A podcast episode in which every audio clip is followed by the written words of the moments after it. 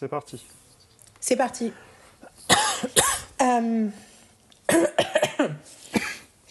Voilà, c'est bon, j'ai fait une quinte de tout, t'as fait une quinte de tout, j'ai fait une quinte de tout, on peut se caler. donc, Ah, nous revoilà. Nous revoilà. Un podcast, franchement, euh, podcast euh, presque qui n'a- qui n'existe pas parce que depuis le mois dernier, nous sommes malades, toi comme moi. c'est ça. Et une maladie qui pose vraiment rétabli. problème pour l'enregistrement des voix. C'est clair. Et, euh, euh, et en plus, euh, quand on se parle, on peut pas s'empêcher de parler une heure avant de commencer à enregistrer, ce qui est pas bon pour nos voix non plus. Donc je tiens à, dire plusieurs choses. Donc déjà, vous avez remarqué que j'ai posté. Mon Dieu, putain. Je sais pas si je vais essayer- réussir à enlever les, les, de tout. j'ai. Vous avez remarqué que j'ai posté le dernier épisode. Très en retard. J'étais absolument pas en état de le poster et de le monter avant de l'écouter, de faire quoi que ce soit, de même aller sur mon ordinateur. autre, autre que pour appuyer sur play. Euh, et, et c'est rigolo parce que c'était un épisode où on a fait un truc euh, structuré, où on a fait le truc qu'on avait dit qu'on allait faire et tout. Genre, j'ai l'impression qu'on a été punis par les dieux. Du coup, genre, ah, vous, avez voulu être dans le contrôle, hein. vous avez voulu on- être dans la stratégie. Hein. On a, on a été puni à un, à un niveau quand même assez ahurissant parce que faut quand même clarifier quelque chose. On a exactement la le même truc. On n'a pas été diagnostiqué par des médecins. Du moins, moi, je ne l'ai pas été. Toi non plus, je ne crois pas. Maintenant, on a exactement les mêmes symptômes depuis trois semaines, un mois. On, On était s'est déjà pas malade dans dernier enregistrement On ne s'est mais- pas que C'est-à-dire, on a, chopé enregistré- ça via Google Meet. On a enregistré le truc le 16 et on était déjà malades tous les deux. Ouais. Et là, on est le 17. Bon, Je suis désolée pour les, les regards de tout. Ça, ça va se calmer, plus on parle. Ça fait une heure qu'on parle, j'ai pratiquement pas toussé. Là, on commence à enregistrer, boum, j'ai tousse. Évidemment. Euh, ce, qui est, ce qui est sûr, c'est que euh, on s'est pas croisés Non. et qu'on s'est envoyé des textos pendant la période où à un moment tu me dis comment tu vas toi? Moi je suis dans je suis en pleine rechute et j'étais là mon dieu moi aussi Ah ouais, C'était Euh, atroce parce que je me disais, attends, elle est pas bien. Je vais faire le montage.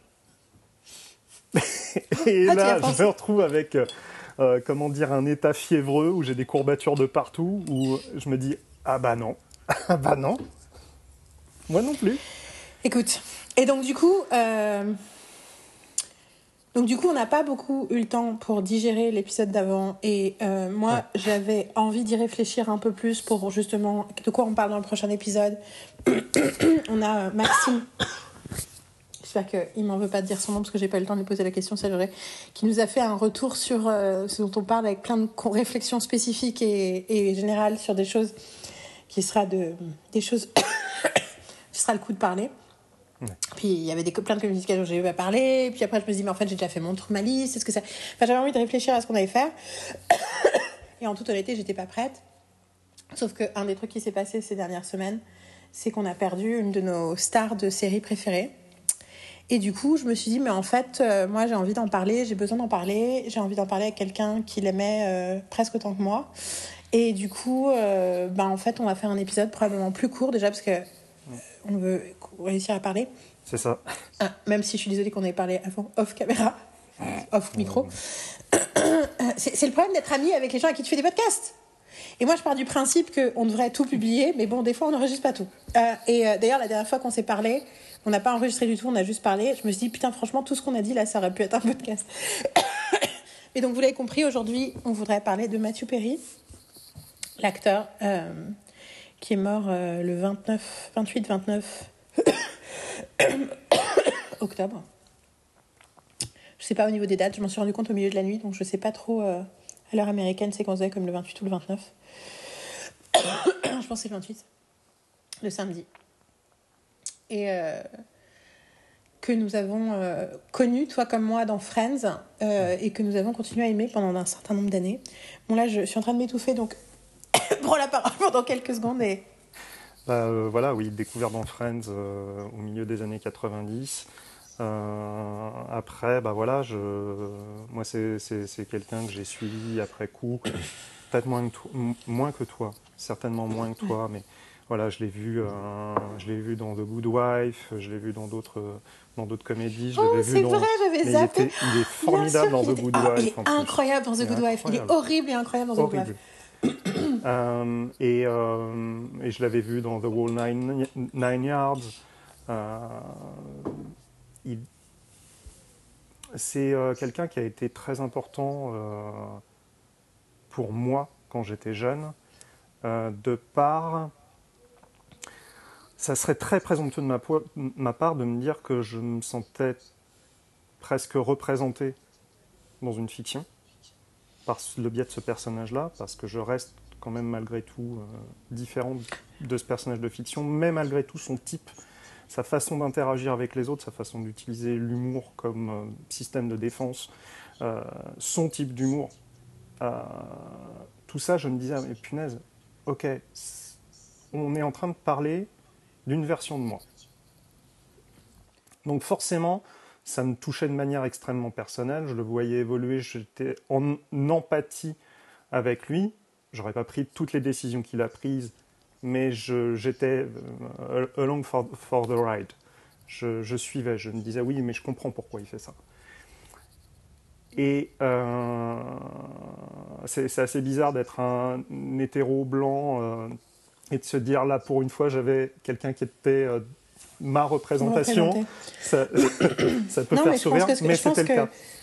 Je pense que moi, enfin une des raisons pour lesquelles j'ai toujours, mais de toute façon, moi j'ai fait, on sait, il y a plein de blagues sur le fait que avant je m'identifiais à Rachel, maintenant je m'identifie plus, enfin dans le trio avec les filles, je suis plus Phoebe maintenant, mais hmm. euh, le, côté Rachel, c'est moi, Monica, c'est Marine. Enfin, tu vois, c'est, c'est extra... Si vous rencontrez un jour Marine dans la vie, vous verrez à quel point c'est drôle parce que c'est quel point c'est juste. Surtout qu'à un moment, j'ai j'ai vaguement failli sortir avec son frère. Enfin, tu vois, il s'est passé des trucs. Tu vois, on était vraiment dans le dans le délire. Mais la réalité, c'est que le personnage auquel je m'identifie le plus, c'est Chandler aussi. Donc, je comprends ce que tu veux dire. Il y a un truc sur l'hypersensibilité. Il y a un truc sur le regard sur le monde. Il y a un truc sur euh, il fait les meilleures blagues parce que c'est lui qui observe le plus ce qui se passe autour de lui, parce que c'est quelqu'un d'hyper vigilant, euh, parce que c'est quelqu'un de profondément traumatisé, euh, c'est quelqu'un qui a une, un gros gros syndrome de l'abandon, c'est quelqu'un qui a qui est d'une ouais, qui d'une profondeur et d'une sensibilité euh, immense. C'est pour ça qu'il est capable autant de capter tout le monde et de se moquer d'eux quand c'est nécessaire. Du coup, je pense toujours au moment où tu as je sais pas, c'est Rachel qui lui demande un conseil et il fait. Et en fait, elle est venue voir Monica et Monica est pas là. Du coup, elle lui demande conseil à lui et il fait. Ouh, je suis pas super douée pour les, pour les conseils. Can, I interest you in a sarcastic comment? Mais euh, alors qu'en réalité, c'est quelqu'un de très sensible et qui sait. Enfin, voilà, qui, le personnage. Et bien entendu, ce qu'on a découvert assez rapidement en aimant la série, parce que c'est ce qu'il disait dans toutes les interviews, euh, j'ai revu un passage d'une interview dans la saison 1 ou 2 où, pareil, à un moment, quelqu'un dit lequel est le plus proche du personnage? Ouais. Lequel acteur est le plus proche du personnage? Et t'as euh, Matt Leblanc qui fait euh, Chandler. Et t'as tout le monde qui fait Oh yeah, oh yeah, yeah. Les cinq autres, qui, les quatre autres qui font la genre ouais. Et lui, il regarde et puis il fait I mean, you know, Matthew. Il fait Yes, Matthew is my real name. Mais le fait même qu'il ait dit Chandler en regardant Matthew Perry, je pense que ça dit quelque chose. Il y avait aussi l'histoire que c'était le seul des acteurs qui était invité de temps en temps à venir dans la writer's room et à raconter sa vie et qu'ils utilisaient des trucs. Enfin, donc on est sur quelque chose de ce qui fait le lien quelque part avec notre podcast et le fait que bah, c'est pas juste quelqu'un qu'on a aimé et qui est parti et c'est triste, c'est que c'est euh, quelqu'un qui avait une attitude de, de, de, scénariste sur son personnage, qui avait une attitude d'auteur et du coup, ça, marche en double truc, c'est-à-dire que non seulement c'est quelqu'un qu'on aime et qui est parti, mais c'est quelqu'un auquel on, on a un attachement personnel spécifique parce qu'on s'est identifié à son personnage et que ce personnage était une version de lui. Euh, donc on est sur un truc où ça a du sens d'en parler. Euh, moi, je pense que j'ai envie d'écouter des conversations sur Matthew Perry que j'en ai, je l'ai pas fait jusqu'à présent parce que je me sens pas en sécurité sur Internet. Euh, je, le, podcast que j'ai envie d'écouter, c'est Monsieur Série et Friends, parce que euh, je sais que déjà Monsieur Série est fan de Studio 60. et je sais que Florian Chiviri a revu euh, Go On pour l'occasion. donc euh, moi, j'avoue que celui-là, j'ai vraiment envie de l'écouter.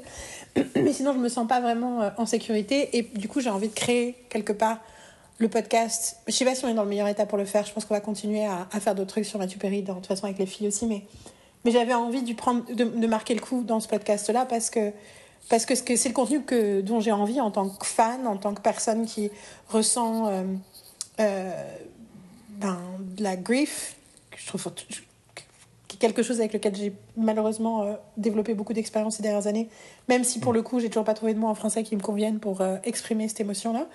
Parce que ressentir le deuil, ça, ça m'a l'air d'être autre chose en fait. Mais, euh, mais mm. de, ce, ce, sentiment de grief, de ce sentiment de, de tristesse qui est mêlé à une énorme gratitude quand, oui. quand tu réfléchis ben, au fait qu'on a 10 saisons de Friends et on a plein d'autres choses, notamment euh, deux incroyables épisodes de The West Wing, trois, trois incroyables épisodes de The West Wing, euh, et, euh, et, un, et une série que j'adore qui est Studio 60 on the Sunset Strip, que tu as en plus la chance de ne pas encore avoir vu, ce qui est absolument génial parce que ça veut dire que tu vas te pouvoir profiter découvrir, de découvrir ce truc-là. Je vais pouvoir voir ce match-up qui, sur le papier, est absolument parfait entre Matthew Perry et Aaron Sorkin. Quoi. Bah, c'est Matthew Perry, Aaron Sorkin, Bradley Whitford, Amanda Pitt, Sarah Paulson.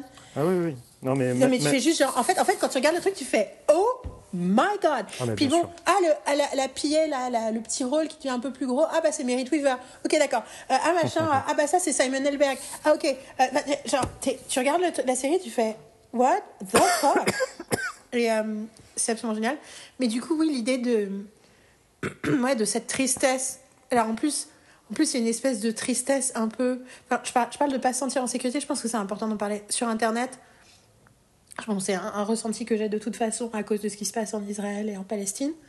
Euh, parce que je veux pas en parler spécifiquement parce que j'ai trop de choses à dire et c'est trop compliqué, mais en gros, j'ai beaucoup de mal à supporter la façon dont on parle de la situation parce qu'elle manque souvent de nuances et de compassion envers tout le monde. Or, euh, Or, c'est une conversation qui a particulièrement besoin de compassion envers tout le monde et je trouve que les deux, les deux côtés du discours me, me conviennent pas. Moi, je suis des deux côtés en même temps. Petite interruption de la du futur qui écoute le podcast et se dit Oh mon Dieu, mais là, j'ai pas été assez claire. Euh, à aucun moment, euh, quand je dis que je suis des deux côtés, ça veut dire que la violence est acceptable d'un côté comme de l'autre. Je pense juste que c'est que les récits qu'on fait de ce qui est en train de se passer, qu'on se fait, et que la façon dont les gens expriment leur euh, colère face à l'injustice et leur désir de paix est souvent euh, dénué de compassion pour l'autre côté. Et quand je dis de compassion pour l'autre côté, c'est pas de compassion pour l'action militaire, c'est de compassion pour le trauma et la souffrance et la douleur qui contextualise beaucoup des choses. Alors, voilà, ça justifie jamais les actes, mais par contre, euh, qui peut expliquer aussi la violence de certains discours. Euh, et je, voilà, c'est ça que j'essaie de dire. C'est que c'est qu'il y a de la terreur, euh, de l'horreur et de l'injustice des deux côtés, et surtout dans les deux histoires. Et que, le fait d'ignorer la terreur et l'injustice et la violence de l'autre côté c'est une façon de se, tromper aussi dans, dans l'histoire qu'on se raconte. Quoi. Et, euh, et c'est, le cas pour une grande partie de la diaspora juive euh, sur le récit qu'on leur a fait sur ce qui se passait en Israël, qui n'est pas la réalité. Euh, et bien entendu, c'est aussi beaucoup ce qui se passe dans le monde quand les gens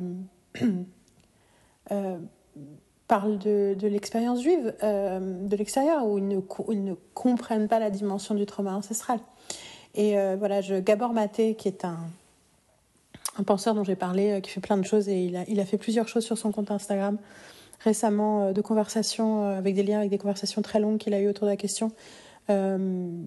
C'est quelqu'un avec qui je suis très alignée sur ces questions-là, qui est quelqu'un issu d'une famille immigrée juive qui a souffert de l'Holocauste, fortement inquiet et est traumatisé par la question de l'antisémitisme dans l'histoire et dans le monde, mais qui a passé beaucoup de temps en Palestine et qui, est, euh, qui euh, passe beaucoup de temps à parler de, la, de cette injustice-là aussi. Donc voilà, Gabor Maté, G-A-B-O-R-M-A-T-E.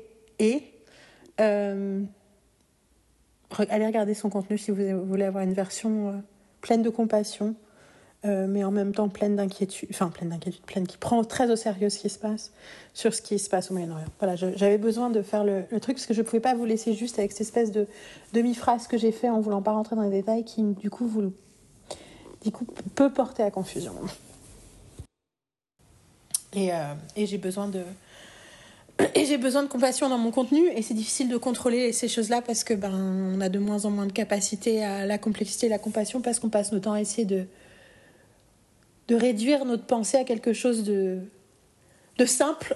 Et en fait c'est et que du coup d'ailleurs un des trucs insupportables au début euh, au début du conflit euh, du nouveau conflit c'était euh, le nombre de fois sur Instagram où je voyais des pavés de texte dans les stories. Et tu disais ah je sais de quoi ça va parler j'ai même pas lu mais je sais de quoi ça parle parce que c'est un pavé de texte et je comprends hein, que quand tu as besoin d'un paquet toujours est-il que il y a un côté très D'ailleurs, j'ai rien dit sur Instagram sur ce qui se passait en Israël. Je l'ai même pas mentionné jusqu'à la mort de Mathieu Perry, où j'ai eu envie de mentionner ma tristesse. T'imagines bien que moi non plus, vu le peu de choses que je poste, c'est pas là-dessus que je veux. Oui, non, t'imagines bien. Que... Oui, non, mais j'imagine bien. mais tu vois, mais tu vois, j'ai posté un truc parce que j'avais envie, j'avais besoin de dire aux gens qui me suivent, euh, qui sont pas très nombreux, mais qui me suivent, de leur dire euh, oui, je suis très triste. Mm. Euh, et et en plus parce que je savais, je sais qu'il y a plein de gens dans le monde entier qui m'ont rencontré ces 25 dernières années, qui ont pensé à moi. Hmm. Hmm. Ce truc de oh j'ai pensé à... et d'ailleurs j'ai plusieurs personnes qui me l'ont dit ce truc de genre oh j'ai pensé à toi genre Mathieu Perry est mort j'ai pensé à toi la première personne à qui j'ai pensé c'est toi parce que mon, mon amour de Friends est, a été assez énorme à une époque et ma façon d'en parler a été assez énorme à une époque pour que les gens m'associent. Quand ils pensent à la série il l'associe à moi. Et du coup, c'est euh, documenté là pour le coup pour toi aussi. Oui, ça aussi c'est documenté. Mais effectivement et euh, spécifiquement Mathieu Perry. Je pense que si on réécoute notre spécial qu'on avait fait sur Friends, que j'avais rediffusé au moment de la réunion, je pense que si on l'écoute, on... je parle de Mathieu Perry euh, dedans. On parle de Chandler comme notre personnage. De toute façon, on en parle. Après, moi, le, le, le, petit point. Attends, attends, parce que je voulais finir le truc. Je voulais finir le truc parce que du coup, j'ai commencé mon. Je, je... voilà. Et toujours est-il que j'ai le moment où j'avais besoin d'exprimer ma tristesse, Mathieu Perry, je pouvais pas le dire sans parler, by the way, there are thousands of people dying and this is horrible. enfin, tu vois, je pouvais pas. Et du coup, je l'ai dit en disant euh, que, que, que, que cette nouvelle version de Grief venait une fois de plus. Enfin, en gros, en disant je ne sais pas quoi dire, je ne sais pas comment parler de cette tristesse qui s'accumule à toute une autre euh, dimension de tristesse et d'inquiétude euh, que je ressens depuis des semaines. et que, en gros, ma seule façon de m'en de le vivre, c'est euh, de me concentrer sur euh, la compassion et la gratitude. Et du coup, que je choisis dans ce moment d'être incroyablement reconnaissante d'avoir eu tant de Mathieu Perry dans ma vie et d'avoir des aspects de lui que je peux que j'ai regardé un milliard de fois et que je pourrais regarder jusqu'à la fin de mes jours. Que, et tu vois, c'était ma façon d'en parler. Et du coup, mais c'était, c'est drôle comment cet événement hollywoodien a tout d'un coup provoqué quelque chose chez moi qui m'a poussé à finalement parler de l'autre aspect de ce qui se passait dans le monde. Quoi. Oui, bien sûr ce truc de. Euh... C'est parce que bien sûr, je me sentais, si je euh, commence à pleurer sur Mathieu Perry, je commence à pleurer sur Mathieu Perry, les gens vont faire ah, Non, mais c'est bon, il y a des trucs plus graves qui se passent dans le monde. Sûr. Et ça, mais, ça, ça fait partie de la toxicité du, du de la conversation euh, en ligne, tu vois ce que je veux dire? Du côté de, euh, y compris le côté les espèces de suspicions, ah, ils ont pas, ils doivent faire l'autopsie, ils doivent avoir les trucs toxicologiques, ce qui est le cas dans toutes les autopsies. Et tout d'un coup, comme si il y a une espèce de doute qui plane de est-ce qu'il était, il avait pris des substances, ce qui ah, déjà on s'en fout mais en plus, ça n'a même pas l'air d'être le cas. Enfin, tu vois, il y a une espèce de toxicité autour de la conversation qui fait qu'à la fois, j'ai envie d'en parler et j'ai peur de ce que les gens vont dire. Je citerai pas les noms des personnes pour pas les mettre en difficulté. Mais euh, je connais donc un. Enfin, j'en connais quelques-uns, mais euh, je suis en relation avec un critique série qui travaille dans la critique série depuis très longtemps dans l'analyse, euh, qui fait des, bonus DVD et tout ça, et qui travaille pour un, euh, je crois que c'est un hebdomadaire, j'irai pas plus loin dans la description, qui fait un papier qui, que je n'ai pas lu, mais dont je sais, vu que je connais la personne, ça doit être un papier sensible, euh, factuel, sérieux, et pas du tout sensationnaliste. La première page de l'hebdomadaire, là non plus je dirais pas les mots pour pas, pas l'identifier correctement, est sensationnaliste au possible. Et limite niveau voici, oups et compagnie, alors que ce n'est pas ni voici, ni oups, ni ce genre de, publication. Et là, je me dis, punaise, c'est vraiment une attitude de rapace de fonctionner comme ça qui me met profondément mal à l'aise. et, qui et qui, comment dire, ternit le travail du journaliste derrière qui, lui, n'a absolument pas fait preuve de sensationnalisme dans son papier. c'est double. Mais ça, c'est, mais ça, c'est, ça, c'est là, ça, c'est là.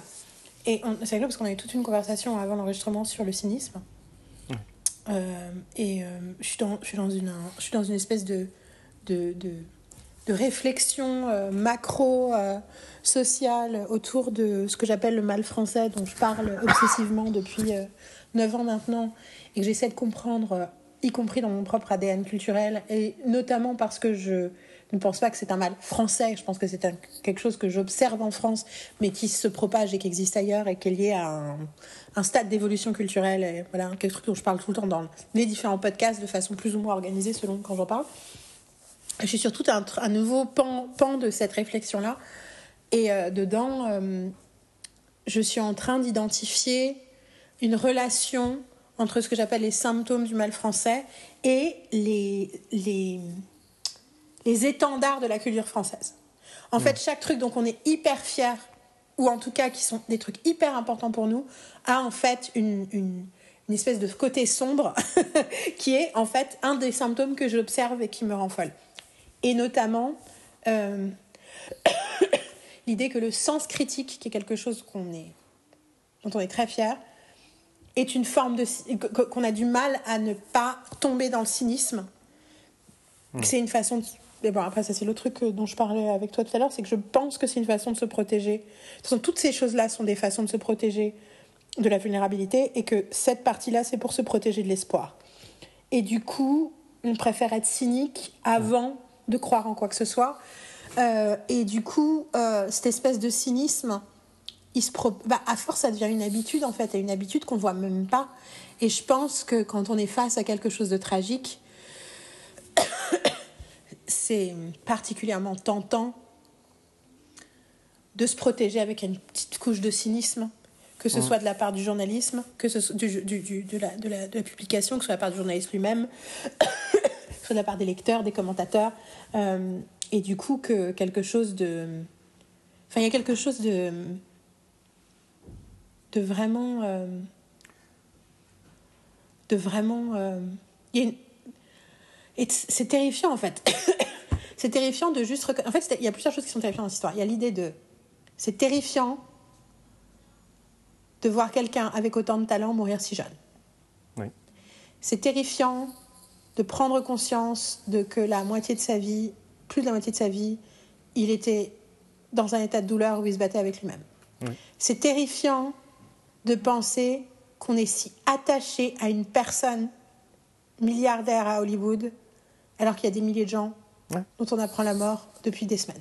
C'est terrifiant de réaliser qu'un personnage de fiction nous a tant apporté, nous a tant compté pour nous, existe tellement dans notre euh, inconscient collectif. C'est terrifiant de repenser à tout le cynisme avec lequel ces mémoires ont été accueillies l'année dernière. Hum. Tout ça sont des vérités terrifiantes, extrêmement vulnérables, et c'est beaucoup plus simple d'essayer de faire rentrer ça dans une case de je dis ça de façon cynique.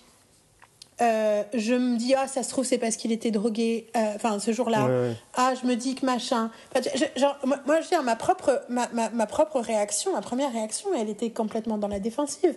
Parce que je pouvais pas euh, m'autoriser à, à, à repenser au fait que il y a une liste très petite de gens que je rêvais vraiment de rencontrer. Ouais. Il y a une liste très petite de gens qui sont réellement, essentiellement importants pour moi. Je veux dire, dans Buffy, t'as Joss Whedon et t'as James Masters et ça s'arrêtait là. Ouais. J'adore la série, je suis contente de. de, de- de- je m'intéresse à tout ce qu'ils ont fait, tout ce qu'ils font, tous ces gens-là. Bon, des fois, ils disent des conneries, ça m'énerve. Mais fondamentalement, les deux seules personnes où je sentais une connexion émotionnelle personnelle, et d'ailleurs j'ai réalisé, je les ai tous les deux rencontrés, tout à coup j'étais là, il manque plus Joss Whedon. Je fais, non, Yael, tu as rencontré Whedon. Mais euh, on n'est pas encore amis, ça compte pas. It's still happening. I am. I don't care what everybody else says. Et, euh, et c'était les deux personnes. Et dans Friends, la seule personne, c'est. C'est même pas un des auteurs. La seule personne, c'est Mathieu Perry. Et, et tu vois, il y a John Stewart, il y a, il y a, enfin, il y a, il y a, il y a dix- il y a 15 personnes dans tous les artistes que j'admire, machin, où la, où la connexion était tellement forte et tellement puissante que j'avais des daydreams de un jour je serai à Los Angeles par hasard Ouais, et je rencontrerai Ouais, et on aura une conversation. And there's something because the, la, la façon dont je me sentais connectée à lui quand il donnait une interview. It was so much deeper.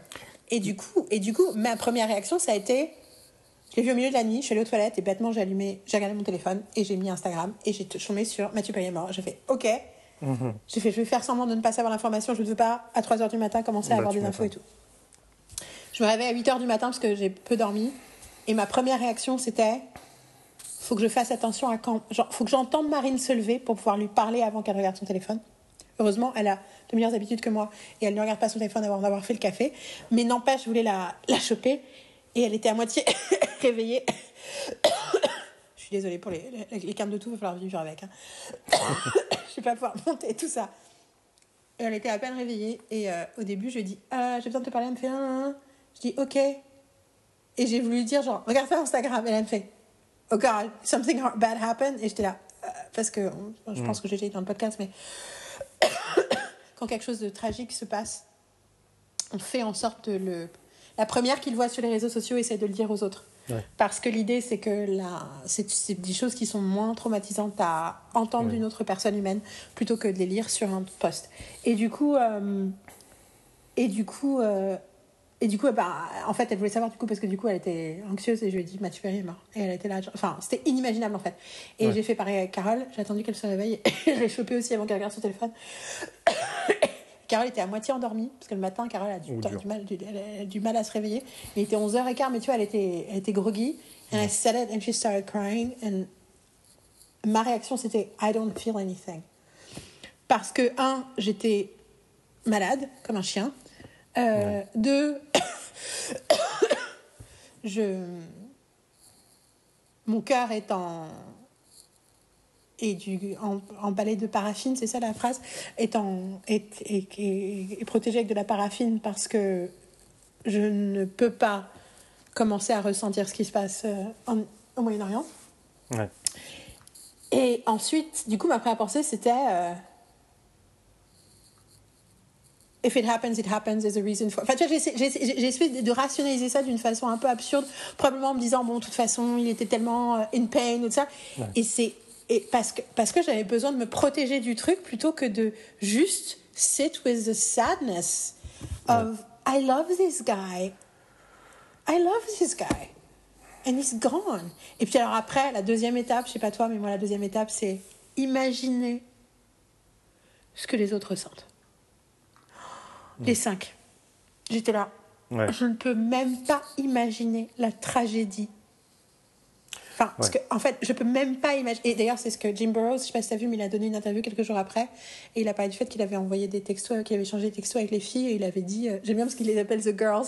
Alors que, il dit, I talk to the girls, ils font, euh, et il dit, bah, en fait, elles sont juste euh, complètement dévastées. Elle dit, c'est pas, elles ont pas perdu un collègue, elles ont perdu un frère. Ouais, bien Et, sûr. Et c'est tellement ça. Et du coup, j'ai beaucoup apprécié qu'il fasse un statement commun quelques jours plus tard en disant on parlera plus tard, mais là on peut pas parler. Et là, une ces deux derniers jours, ils ont sorti des trucs, ils ont posté des choses sur les réseaux sociaux et c'est les cinq posts étaient magnifiques et très différents et très spécifiques.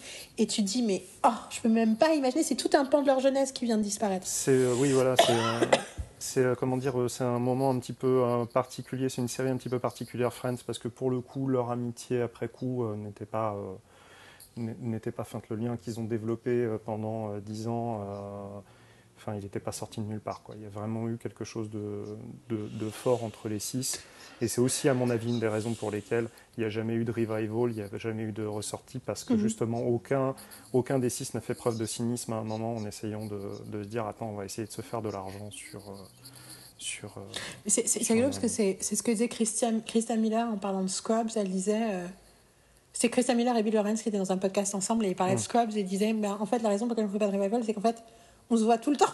ouais voilà Genre, Zach Braff, il est en vacances avec eux, genre une fois sur deux.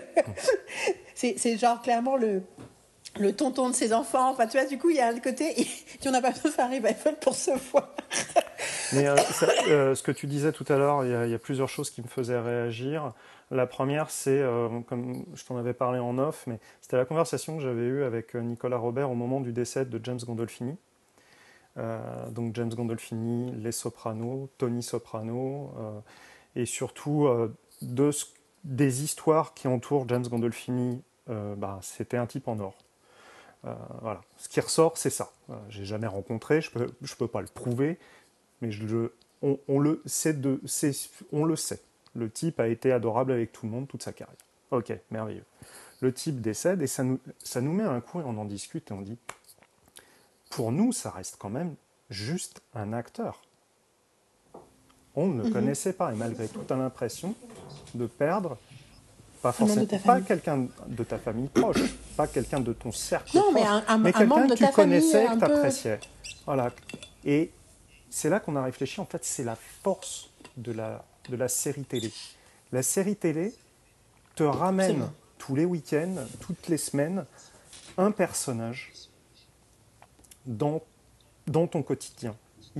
D'un seul coup, un personnage de fiction fait partie de ton quotidien. C'est aussi pour ça qu'on Mm. est vachement plus euh, pointilleux et sévère avec les séries quand on parle des Absolument. personnages.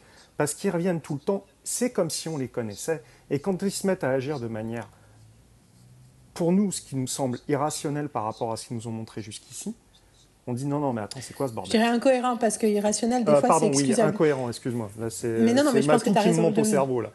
Euh, euh, tu- quand, quand rire, ils réagissent de manière incohérente, tu te dis, attends, c'est quoi ce bordel? Je connais cette personne. Cette personne ne réagirait pas comme ça. Et donc, on s'est dit, ça, c'est la force de la, téri- euh, la série télé. Et évidemment, quelqu'un comme Matthew Perry, par le biais de Chandler, euh, comment dire, euh, personnifiait ça. Le côté du quotidien. En plus, Friends, c'est une série que j'ai vue plusieurs fois, qui était multi-rediffusée à une époque. Tu pouvais pas zapper sur trois chaînes sans tomber deux fois sur un épisode de Friends. Un- Puis moi, j'ai commencé à regarder. Friends à 16 ans et demi. Non, mais voilà. j'ai commencé à regarder Friends à commencé 16 ans et demi jusqu'à mes Évidemment. 24 ans. Après, j'ai continué à regarder, mais. Des années fondatrices. C'est ça, tu. tu, tu, tu, tu- C'est des, c'est des séries, quand tu les regardes à ces âges-là, qui, qui façonnent ta façon de regarder les choses. Et ce que tu regardais avant et après ce genre de série, ça a changé. Ça a changé. oui, Ça t'a re- enfin, ça a aidé à façonner ta, ta sériphilie. Et, euh, absolument. et Bah, ce- cette- continue, euh, le côté quotidien, le côté euh, respect du personnage et tout ça, ce qui était fort particulièrement donc avec Matthew Perry et via le biais de Chandler Bing, c'est ce qu'on disait tout à l'heure, c'est que il était protecteur de son personnage, il a écrit des lignes pour son personnage, il a validé, refusé des. euh, Oui, il y a une news qui est sortie. T'as vu le truc qui est J'ai sorti vu la news sur euh, comme quoi Las il, a- Vegas il- il était censé tromper Monica et il a dit non. euh, un, Chandler fait pas ça. Deux, on pourra le jamais Ils vont lui jamais- pardonner. Ouais. Et j'étais contente très- parce que j'étais là. J'étais c'est bon, ils ont déjà fait le coup avec Ross, ça va quoi. Ah, exact. C'était la même storyline. Exactement Ouais, la même chose clair. en plus. Donc, Yeah. brillant de sa part de Mais dire après, non, je, les je gars, non. rappelle que dans les deux patrons, euh, il n'y a pas d'hommes hétérosexuels, donc il n'y avait personne pour défendre les hommes hétérosexuels. Parce que les deux patrons de la série, c'est un ça. homosexuel et une femme. Et je dis, these people are cynical about straight men. Et, ça, et, et ça va me faire rebondir euh, aussi là-dessus. Donc, euh, donc, il y avait le côté un petit peu. euh, le... J'ai la sensation, avec le recul aujourd'hui, que Matthew Perry s'est un peu foutu à poil avec Chandler Bing. Yeah. Qu'il a donné de lui, qu'il n'y a qu'une seule part qu'il n'a pas donnée, c'est euh, parce que c'était pas le propos de la série et ça aurait été très décalé, c'est ses problèmes d'addiction. Mais en dehors de ça, il s'est foutu à poil. C'est quelque chose qui fait partie de Studio 60. Je veux bien le croire. Pas du tout euh, en. Pas du tout euh, en parallèle avec euh, l'expérience de Matthew Perry. On est Ouais. sur quelque chose de différent. Bien sûr. En fait, il y a un autre personnage qui est recovering. Donc, on a, on a ce type de, de fonctionnement-là. Mais, mais cette personne, mais mais mais il y a un truc autour de Matthew Perry. Et du coup, c'est confondant. Enfin, tu regardes, bon, j'adore Studio 60. Je sais qu'il y a des critiques, des machins, mais franchement, je trouve que c'est tout du bullshit. C'est d'une, série d'une richesse et d'une intelligence délirante. J'ai. Carole était partante pour la voir enfin. Elle avait vu le début euh, il y, a, il y a des années quand, on était, quand elle était venue s'installer à Berlin la première fois. Mais ça, elle avait, ça lui avait plu, mais bon, à l'époque, elle avait pas. Et en fait, elle me dit que d'avoir vu The West Wing lui a donné un, une espèce de vocabulaire, notamment visuel, qui fait qu'elle qu'elle absorbe Studio 60 différemment. Aussi que ces dernières années, parce que euh, on se côtoie beaucoup et que moi je suis assez obsédée par l'industrie américaine et Saturday Night Live et tous ces trucs-là, en fait, il y a plein d'autres choses qui sont des, choses beaucoup plus évidentes pour elle, parce que Studio 60 parle d'un- d'une émission à sketch. Tout ça pour dire que, mais, mais, mais du coup, toute la.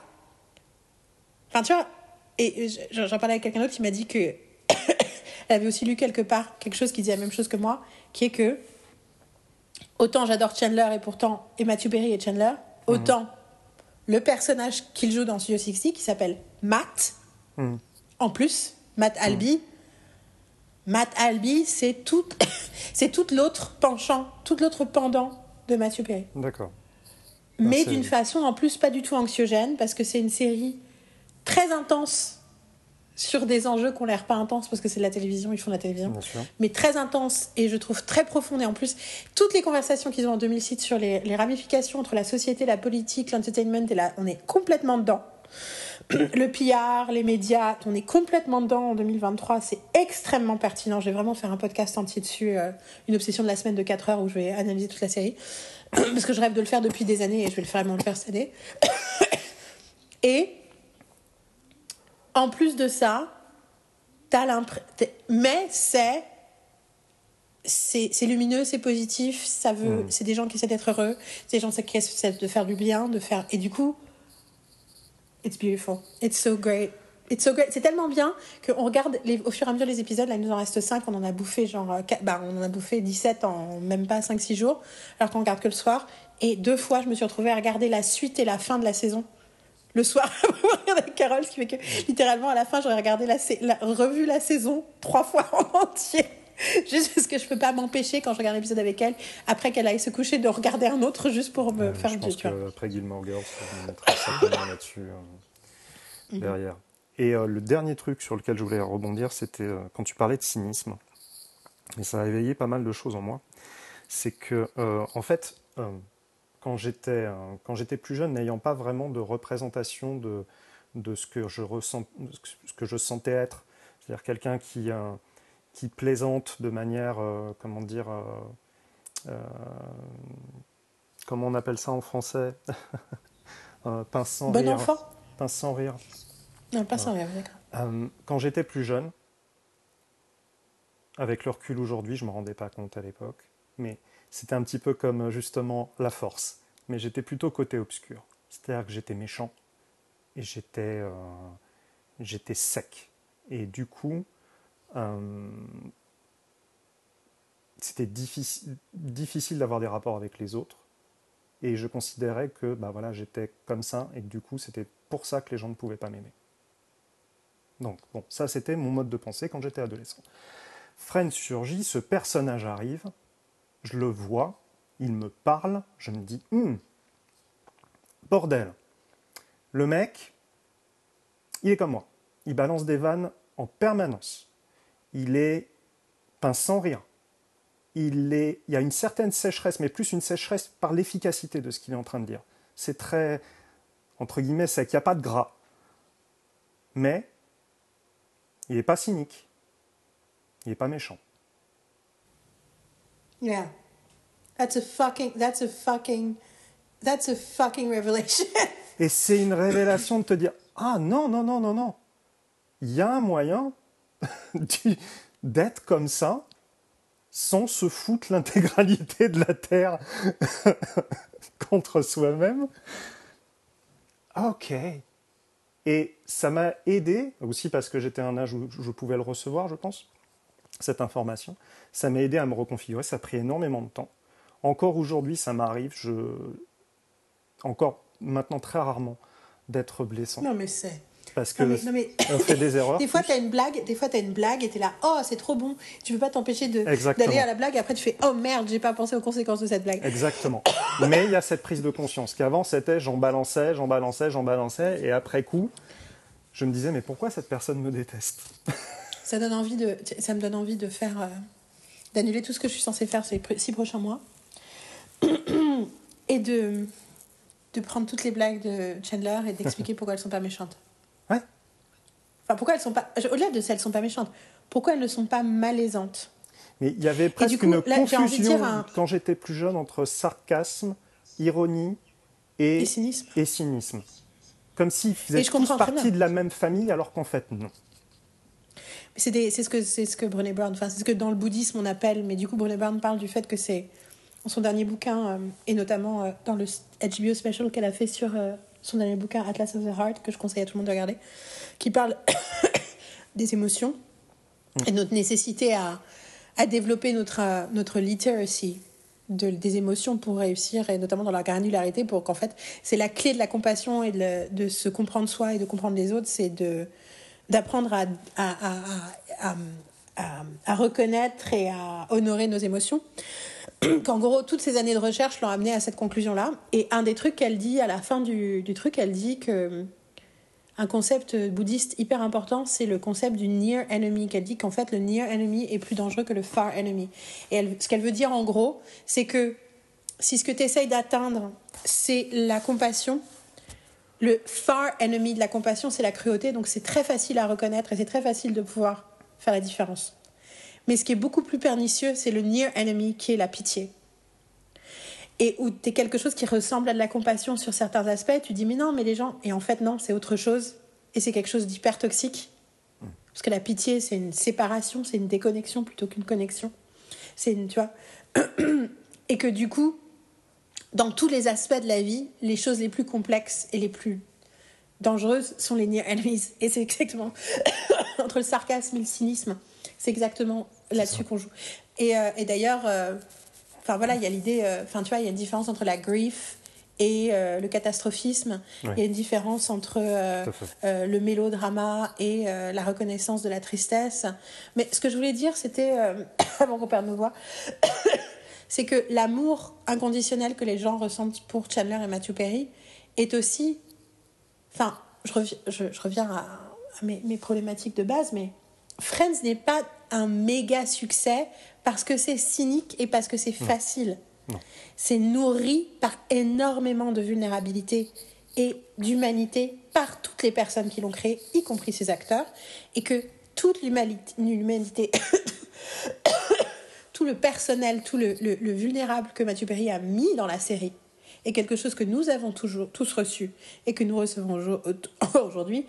en tout cas, ceux qui l'ont reçu, parce que bon, il y a des gens qui pour qui le cynisme les a empêchés d'aimer Friends, justement. Euh, moi, moi j'ai connu plusieurs phases. J'ai connu la première phase où les gens n'avaient pas la capacité de prendre au sérieux une sitcom.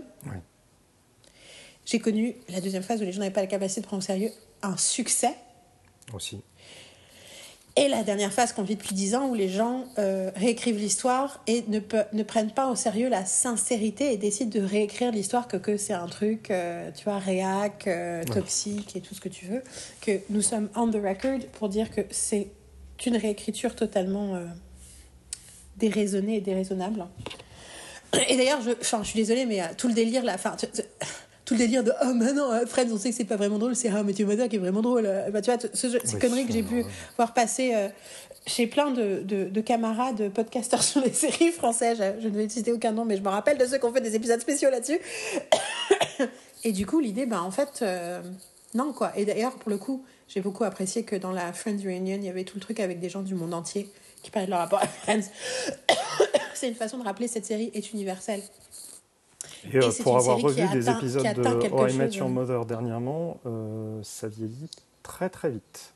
How I Met Your Mother, pour le coup. Je trouve ça beaucoup plus limite en termes sociaux. Exactement.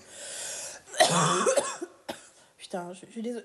Non, mais pareil. On, a, euh, on avait dit qu'on ferait un épisode court on avait dit trois quarts d'heure, on est à 41 minutes. Moi, chaque prise d'oxygène dans mes poumons, j'ai l'impression que je vais, je vais les cracher dans la foulée. Donc, euh, Et pour les gens qui se demandent c'est quoi le bruit l'autre, c'est ma, c'est ma, ma J'aurais dû en prendre une Et euh, mais je veux juste dire qu'on n'a pas apprécié parce que j'ai pas mis les mots, mais donc euh, un des trucs de Mathieu Perry, c'est de parler de, son ses problèmes d'addiction en tant qu'alcoolique et aussi en, par rapport à des, aux médicaments.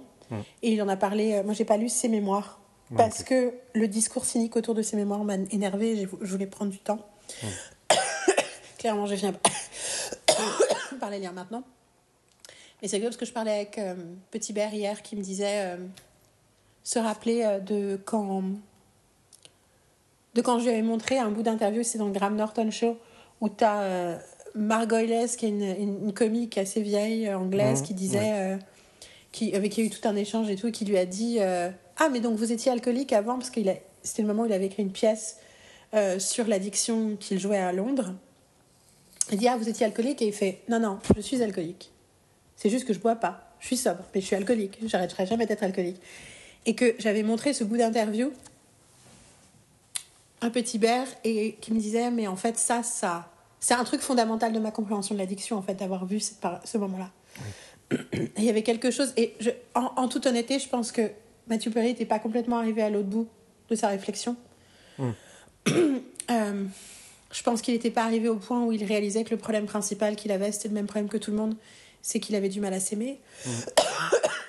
Je pense qu'il continue à penser qu'il était damaged et qu'il avait besoin de s'améliorer et qu'il avait besoin d'apprendre à accepter l'amour des autres ou de savoir comment le créer. euh, mais que, voilà, bon, je- mais ça c'est ma pensée par rapport à- au reste de l'humanité aussi. Oui, puis c'est c'est quelque chose qui est, qui est énormément, qui est, qui est beaucoup plus facile à dire de, de l'extérieur que quand tu le vis toi-même. Tu peux pas juste te que, dire en fait, on le c'est à cause de ça et euh, il faut que j'apprenne à On le vit ça, tous. On le vit Et tous. pour ouais. avoir beaucoup de et beaucoup évolué sur cette question-là spécifiquement moi ces derniers mois, ces années, mais surtout ces derniers mois, en réalité c'est très difficile à voir. Ouais. Tu peux le savoir, tu peux le comprendre, mais voir comment ça fonctionne en toi, c'est très très dur. Euh, parce que parce que parce qu'il y a aussi l'idée que on, on est validé pour notre capacité à se critiquer. On a l'impression que c'est comme ça qu'on va devenir meilleur. C'est en restant à déceler ce qui va pas chez nous, alors que je crois fondamentalement que c'est pas comme ça que ça marche. Mais on a l'impression que c'est ça la clé. La clé c'est de voir tout ce qui va pas pour pouvoir le réparer, alors que la clé c'est de voir qu'on est que tout ce qui va pas, c'est un symptôme de quelque chose qui ne peut pas s'exprimer, et que plus on s'accepte, plus on, a la capacité de s'écouter, plus on a la capacité de s'exprimer, plus moins on devient problématique. Mais ça, c'est accepter cette vérité-là, ça va à l'encontre. En réalité, ça va à l'encontre, on en parlait tout à l'heure aussi, euh, du, de tout le système judéo-chrétien, donc du coup, c'est très difficile. tout ça pour dire que je pense qu'il n'était pas arrivé au bout de sa réflexion, et ça, c'est la partie la plus heartbreaking. Je, je, je- j'espère que si il s'aimait fondamentalement, je suis pas sûre que ce soit déjà le cas, mais en tout cas, ce qui est sûr, c'est que il a donné tout ce qu'il pouvait donner pour nous divertir Ouais. et pour nous éduquer et pour aider tous les gens qui euh, avaient les- une expérience avec euh, drogue et l'alcool. Anka Azaria a parlé du fait que c'est lui qui l'a amené à son premier rendez-vous euh, d'alcoolique Ouais, anonyme. T'as beaucoup de, beaucoup de témoignages Beaucoup comme de ça gens. que j'ai vu passer. Il avait créé- euh, Voilà, il avait créé un, un, un centre. Euh, je, voilà, c'est quelqu'un qui a, qui a beaucoup souffert et qui a essayé d'utiliser chaque once d'énergie pour faire de sa souffrance quelque chose de et qui n'avait positif et pour le qui monde. n'avait vraisemblablement aucune once de cynisme en lui justement pour être comme Yeah. ça, pour euh, pour s'ouvrir autant. Je pense qu'il en euh, avait juste envers lui-même. envers lui-même, sûrement, certainement. Là pour le coup. Et que, euh, et que je pense qu'il a rendu un milliard de gens heureux et, Tout à fait. et je littéralement et je trouve ça euh, et notamment moi et qu'il y a quelque chose de enfin qu'en fait c'est magique que cette personne nous ait que, que cette qu'on ait a eu tant eu accès au, à la joie et au bonheur que cette personne était capable de créer. Et c'est là que je, je vois, enfin, je, enfin je- pas assez hein, jamais assez mais la, la quali- la qualité euh, euh, d'écriture naturelle de, de Matthew Perry se voit euh, aussi, je sais pas si tu as vu passer, mais j'imagine, des vidéos de bloopers de, de Friends. si si Bon, si si j'en ai vu plein Ah. mais j'arrête pas je, je suis addict je comprends. Et je sais jamais si je dois les poster ou pas dans mes stories sur Oh. Insta parce que je sais pas jusqu'à quel point c'est je suis encore trop traumatique pour les regarder Je suis, je suis pas un fan absolu des bloopers, ça a tendance à me. Voilà, oui, bon, ok, il s'est passé un truc de drôle pendant. Ou euh, c'est la quinzième fois, ils finissent, euh, il y a des fous rires. Très bien, c'est des moments de vie, limite, c'est plus humain que vraiment drôle pour moi, les bloopers. Euh, les siens sont drôles. Parce Bah, qu'ils essayent général, vraiment de les, faire les des bloopers de. Friends, les Oui. bloopers de Friends sont- ont une qualité spécifique. Moi, il y a plein de bloopers que voilà, mais les bloopers de Friends, je trouve que moi, je, à une époque, quand on ils ont commencé à sortir sur les YouTube, à une époque, on regardait que les bloopers de Friends au lieu de regarder des épisodes de Friends. Il y a bien sûr le célèbre pivot, pivot, pivot qui est incroyable avec Ross qui pivot. shut up, shut up, shut up. Mais, Mais, euh, mais et Ouais. c'est là où tu vois qu'il y a une qualité d'écriture, donc d'improvisation bah oui, effectivement, parce que lui, ça. il passe son temps à se foutre de leur gueule. C'est qu'ils font un blooper. Et la prise d'après, au lieu de faire la prise, lui, ça. il se fout de la gueule de, du, de comment l'autre a merdé. Après, effectivement, je me suis toujours. Enfin, tu vois, moi, j'aurais voulu qu'il écrive un film, j'aurais voulu qu'il. J'ai Ouais, pas lu. Gap, Et je trouve que les choses qu'il a écrites ou coécrites sont pas exactement encore arrivées au niveau que ça aurait pu. Et je- I will always be regretting that. Ouais. ça, je suis d'accord. Mon Dieu, putain. Je suis d'accord parce qu'il y a, y, a, y a une qualité d'écriture naturelle en lui. euh, C'est un peu. euh, Enfin, je, je veux pas qu'on qu'on rentre dans une tangente parce que je pense que physiquement on n'est pas capable de le faire. Mais on, on en parlait l'autre fois. Je ne sais pas si on était enregistré ou pas vis-à-vis de mon amour immodéré pour Jason Mantzoukas et dont j'attends quelque part la même chose que j'attendais de Perry, c'est-à-dire que euh, je le je le vois pas écrire un truc tout seul parce que ça demande que certaines quand tu penses qu'il il pitchait des trucs avec Jessica Sinclair au début de son arrivée à. Los Angeles. Ça me fait brillant. pleurer de rage de savoir que ces trucs-là, Exactement. on les a pas eu quoi. Putain. Jessica Sinclair, parce que moi, je- Playing House, je sais pas si tu l'as vu toi, mais c'est une série que j'adore. Putain, Jessica et Jason quoi. Je, je, paierais, je paierais cher pour voir leur spectacle.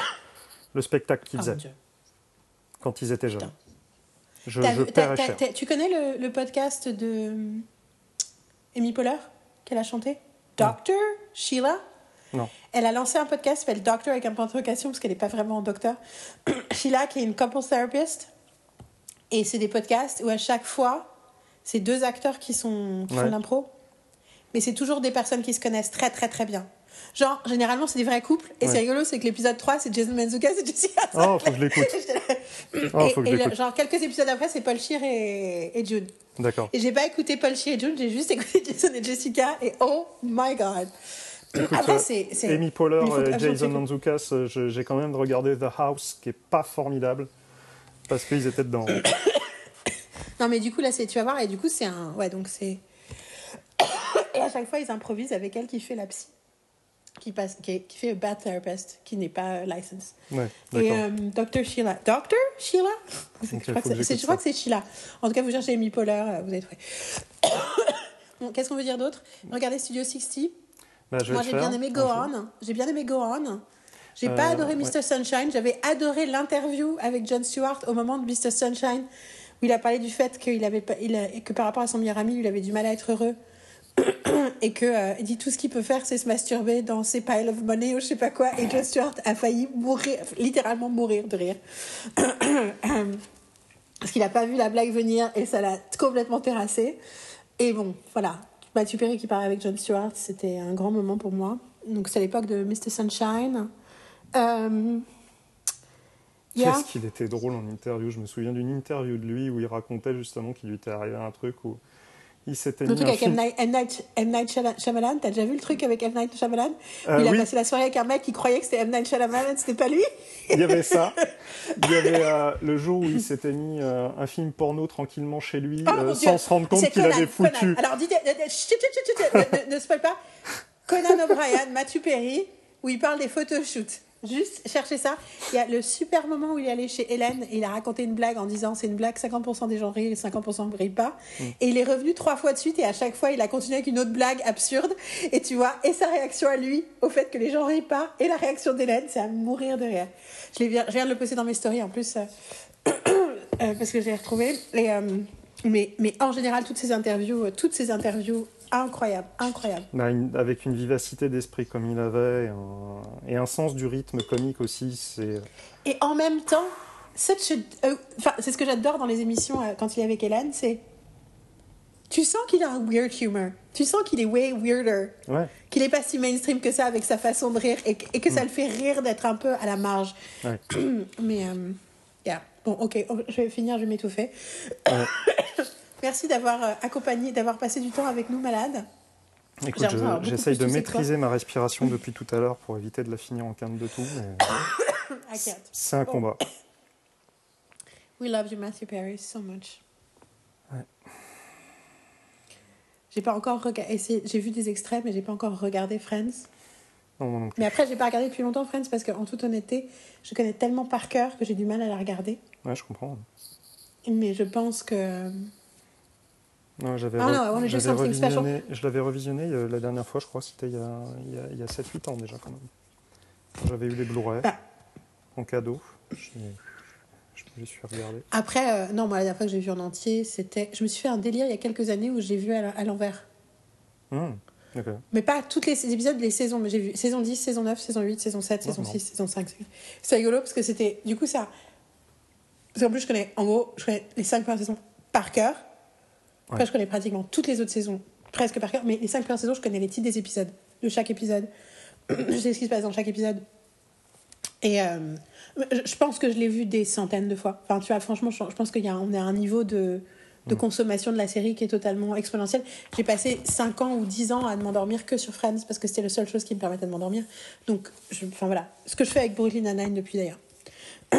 Mon je go-to, c'est. Brooklyn Nine-Nine depuis des années.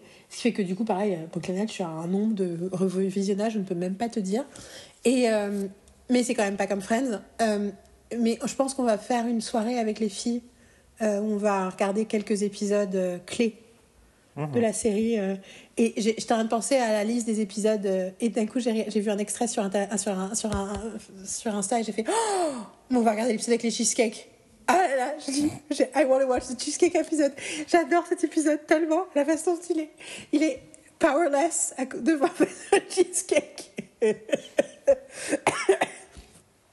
Et tout le truc avec. euh, J'adore la blague où il fait Oh, I guess we're not paying for food anymore.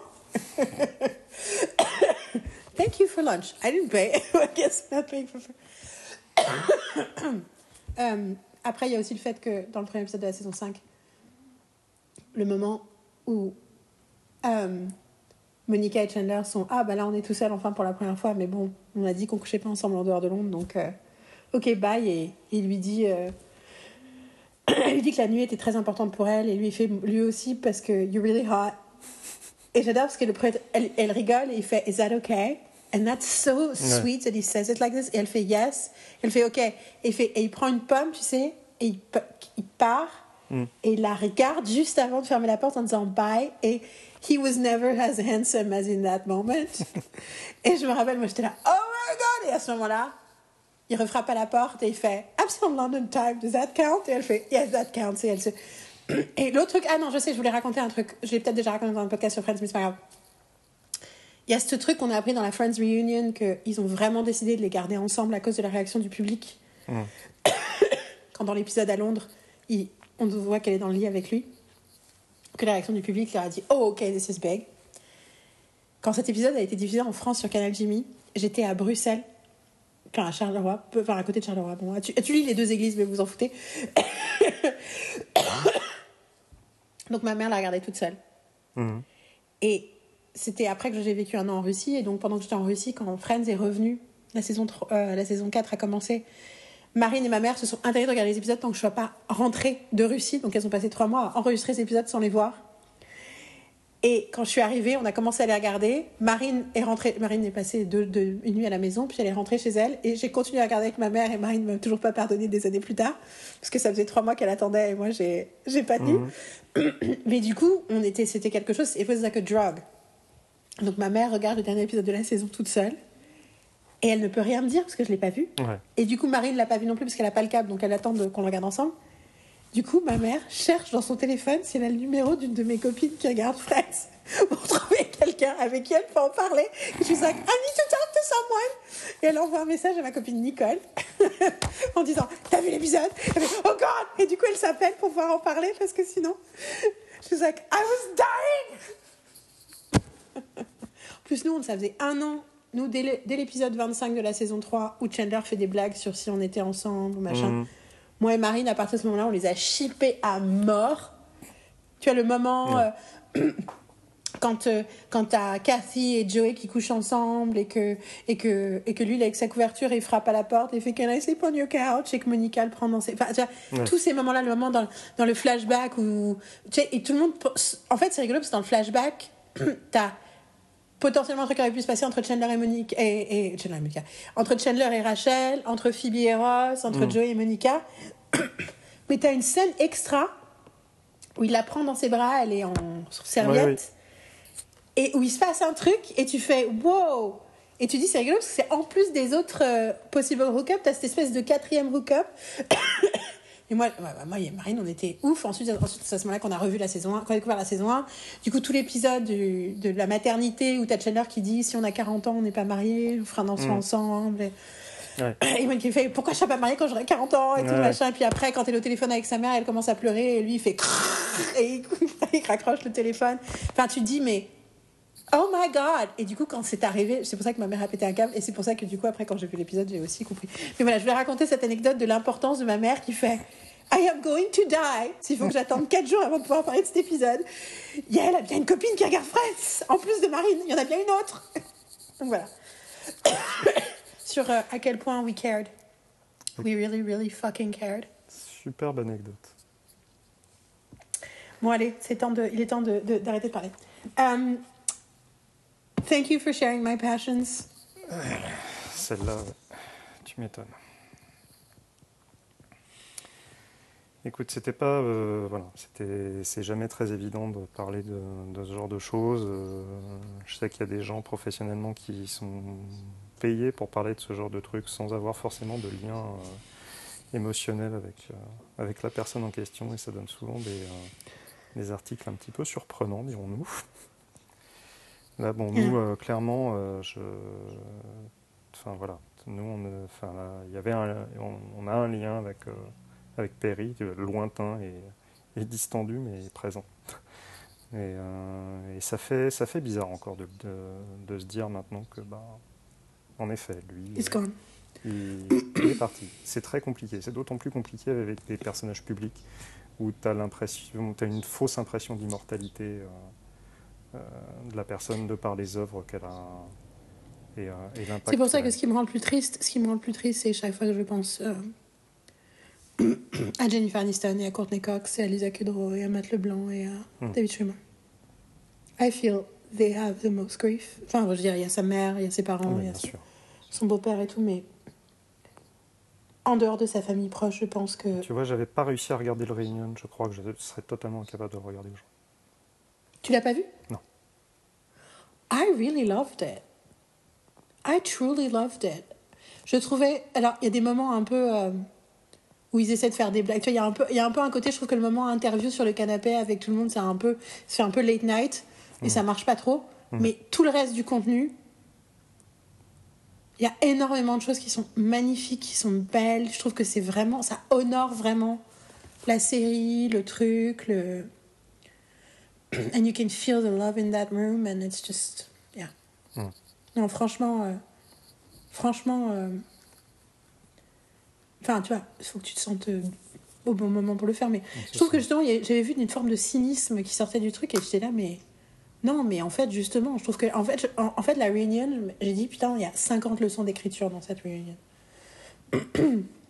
Je te dis, il y a deux, trois moments où, euh, avec Corden et machin, où t'es là, ouais, ok, d'accord, vous avez posé les questions, c'est un peu. Mais après, tout ce qu'ils disent est intéressant, c'est juste que de temps en temps, ça fait un peu. euh, J'aime vraiment, Look, we have this. j'aime vraiment pas Corden. C'est. Ah, je comprends. Enfin, je comprends, je l'aime bien, mais oui, il a un truc, euh, il, a, il a un petit truc, euh, lui aussi, il a l'air un peu cynique. Oui, en fait, derrière, son, son, derrière sa bonhomie. c'est ça. Je... Il a un côté, euh, c'est paradoxal hein, parce qu'il il a l'air plus rond et plus euh, jovial et plus tout ça, mais euh, en fait, euh, j'ai j'ai l'impression- j'ai un peu l'impression qu'il a les mauvais côtés de euh, comment il s'appelle? Jay Leno Non, ah il y a un peu de Letterman? ça. De l'E- Alors Non, clairement côté- Letterman, il a- il y a, il y a un côté Mais- Letterman, ça c'est clair. C'est très cynique ce qu'il fait, et euh, mais d'un autre côté, il, il veut être euh, un positif et, euh, et, et bubbly un peu comme. euh, ah, je vais plus me souvenir de son nom, l'ancien DSNL, euh, qui, est- qui aime tout le monde. Il aime tout le monde, c'est formidable. Il Jimmy Fallon, Jimmy, ouais. Et t'as l'impression qu'il qui est, est. clairement, est clairement un dépressif chronique. Ah bah ça, ça, ça, c'est pas une surprise du tout. Je, je rigole, c'est pas drôle, hein. mais euh, c'est pas du Enfin, tout je dis clairement, euh, en termes de, de- une fois de plus, en termes d'analyse euh, externe, hein, j'ai pas Ah mais d'informations totalement, moi, euh. non plus, mais bon, même ce qui est ressorti là, ces, derniers, ces dernières semaines par rapport à son comportement sur, sur son émission et tout ça, ça, ça, ça check out, quoi. C'est, oui, en effet, d'accord. C'est quelqu'un qui. Mais de toute façon, ce qui prouve, et d'ailleurs, j'ai, parce que tu sais, j'envoie des textos à deux mois de temps en temps, c'était deux mois, c'est la, la number one gossipeuse de la Terre depuis quelques années. Et je trouve qu'elle est incroyablement. euh, je trouve qu'elle est super cool parce qu'elle passe son temps à dire euh, Je vous rappelle que ça, c'est une relation libre, ça existe. Je vous rappelle que, genre, arrêtez de juger tout le monde et de décider que les gens. Il y a des trucs sur lesquels elle ne, elle ne parle pas volontairement dès qu'il s'agit de mineurs, dès qu'il s'agit des questions de, de, de drogue ou d'alcool ou de sexualité. Elle, elle, fait, elle fait embargo total sur les infos. Elle est... enfin, J'adore cette meuf. J'adore écouter ses podcasts, je trouve qu'elle, ce qu'elle raconte, et je trouve que tout le monde. elle- et en fait, il y a, des, des- des gens qui se tapent des délires sur elle, et je suis là, mais en fait, non, je trouve que c'est, c'est du gossip euh, responsable. et je trouve ça génial. Parce que moi, j'adore le gossip, mais je déteste le jugement, et du coup, c'est Ouais. très difficile de. Mais je suis passionnée par la vie personnelle des gens, et je lui avais envoyé un texto au moment des trucs de Fallon, je lui avais envoyé, parce que des fois, je, parce qu'elle répond à ses DM quand les gens lui envoient des DM, et je lui envoie, euh, et je lui ai envoyé un DM en disant, moi, j'ai l'impression que Seth Meyers, il est incroyablement gentil. Ouais. Et, euh, et en fait, quand j'étais à New York, je suis allée dans un café pour écrire un jour et je me suis retrouvée à côté d'une nana qui lisait, un bou- qui lisait le bouquin de Trevor Noah.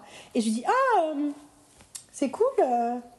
Ah, j'adore Trevor. Et on commence à en parler. Et en fait, c'était une journaliste de Hollywood Reporter qui s'appelle Lacey Rose, qui était sur le point d'écrire un feature sur Trevor et le rencontrer le lendemain, qui venait d'écrire un feature sur Neil Brennan. Et j'ai papoté avec elle pendant une heure.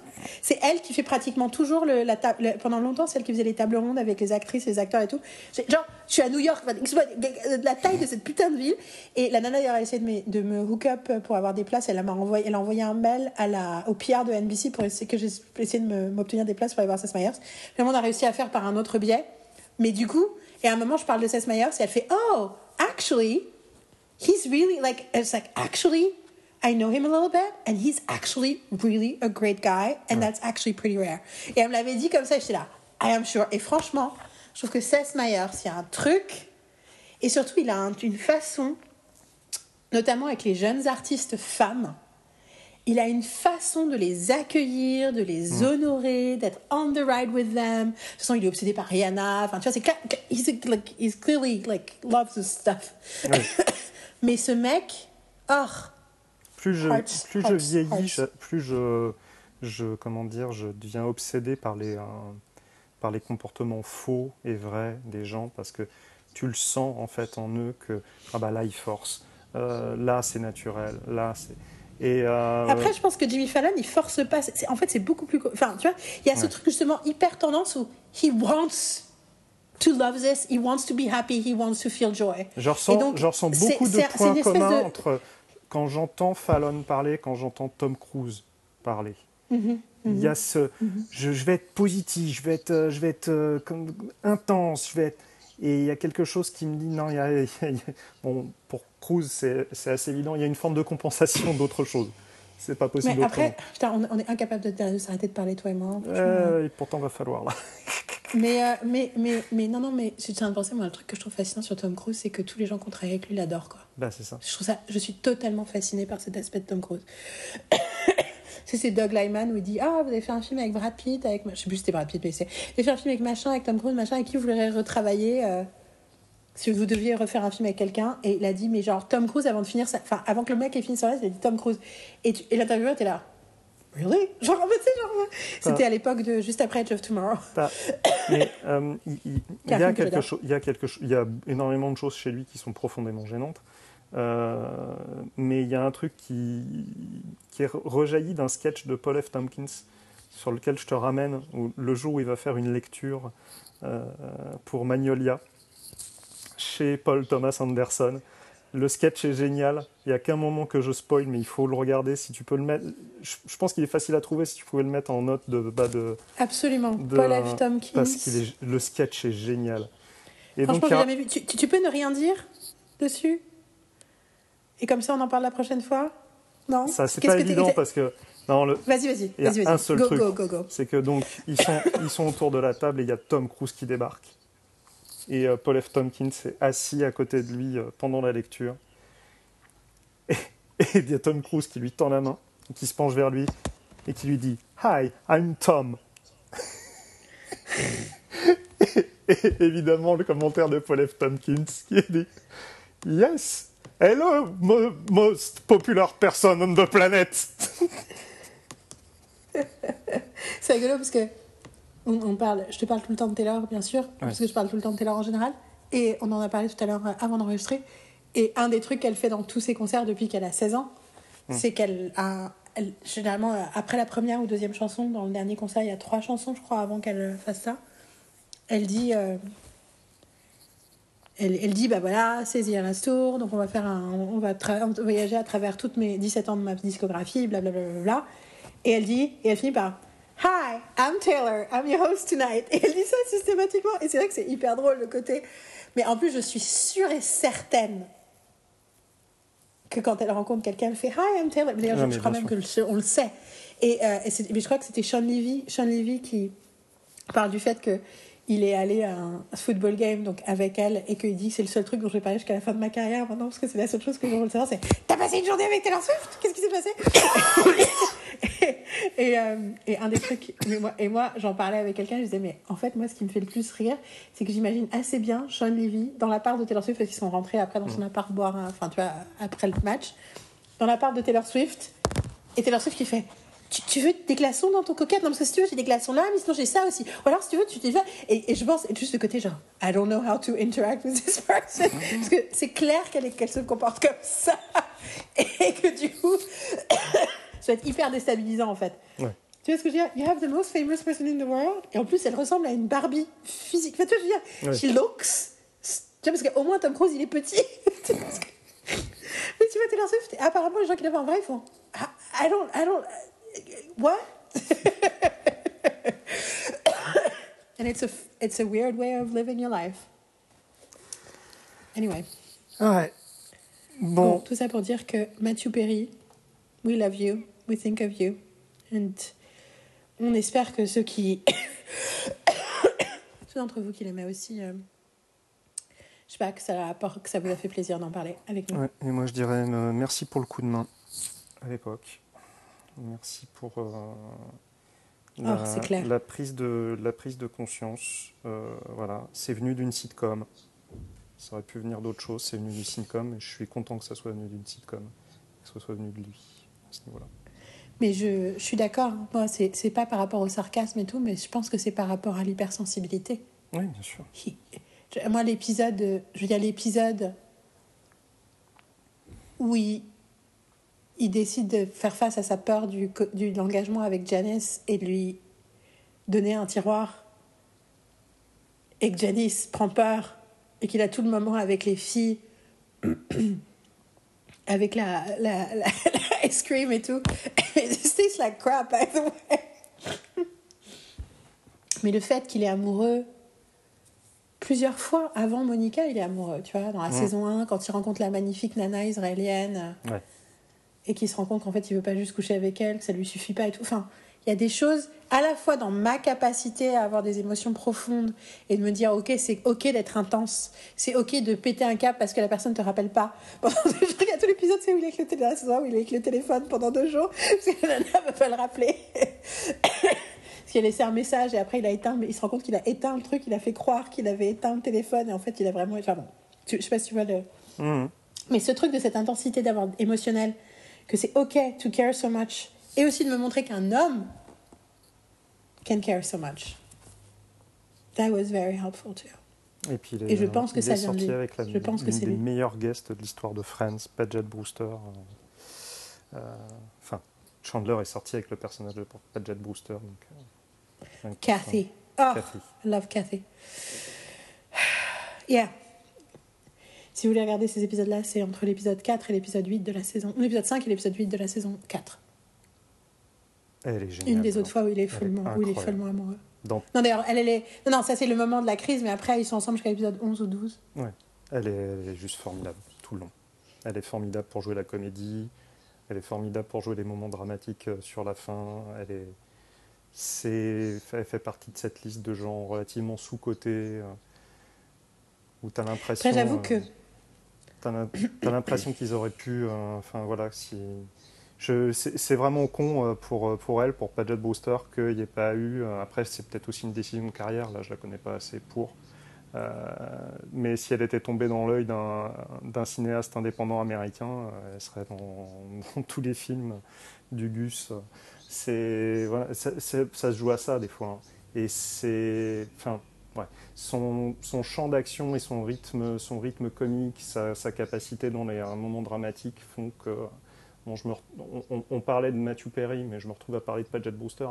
Mais elle a vraiment, elle a vraiment quelque chose de plus.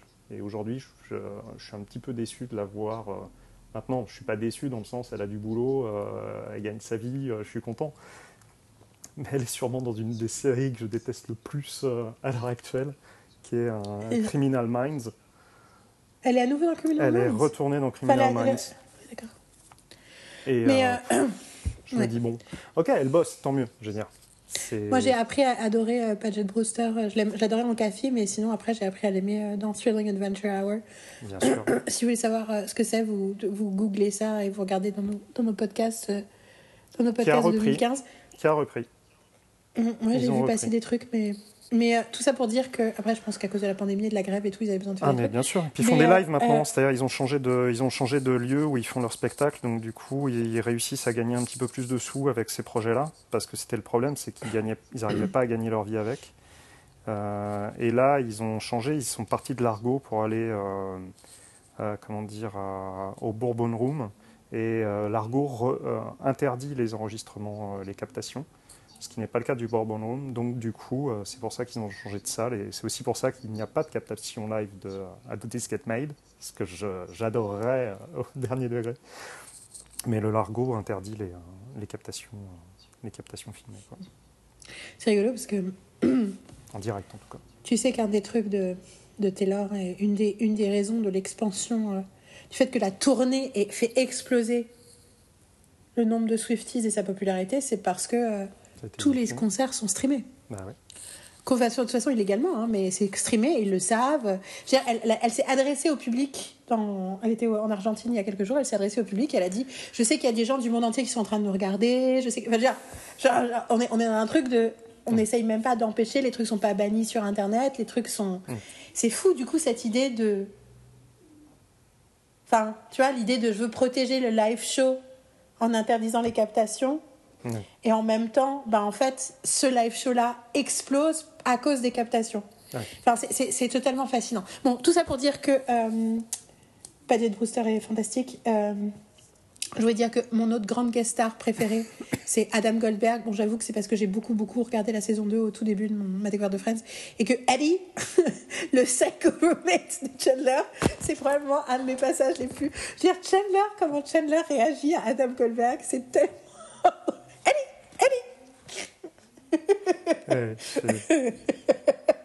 oh my god.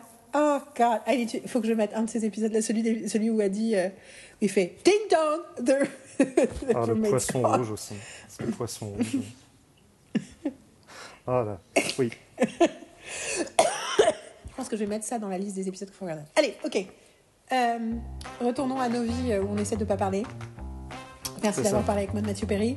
Et la prochaine fois, du coup, on fait un vrai truc où on reprend, on, redigère ce qu'on a dit sur les films d'horreur et sur les comédies musicales. Tout à fait. Et où on fait un épisode. Euh, et où je vais parler justement de mes comédies musicales préférées parce qu'en plus, il y a quelques années, j'avais fait un calendrier de l'avant comédie musicale avec 25 comédies musicales préférées. Donc je les mentionnerai dans le prochain épisode. Je dois avoir quelque chose comme. Euh, je, ne sais pas si j'ai 25 titres, mais j'ai une, une pelletée de titres aussi de trucs d'horreur à, suggérer. Donc bah, ça va être un épisode fais, suggestion. Fais, Fais ton calendrier de l'avant, euh, d'horreur. Waouh, ok, challenge. On va en choisir 25. Allez, bon rétablissement, bon Léo Miel. Team Léo Miel. Bye. Bye.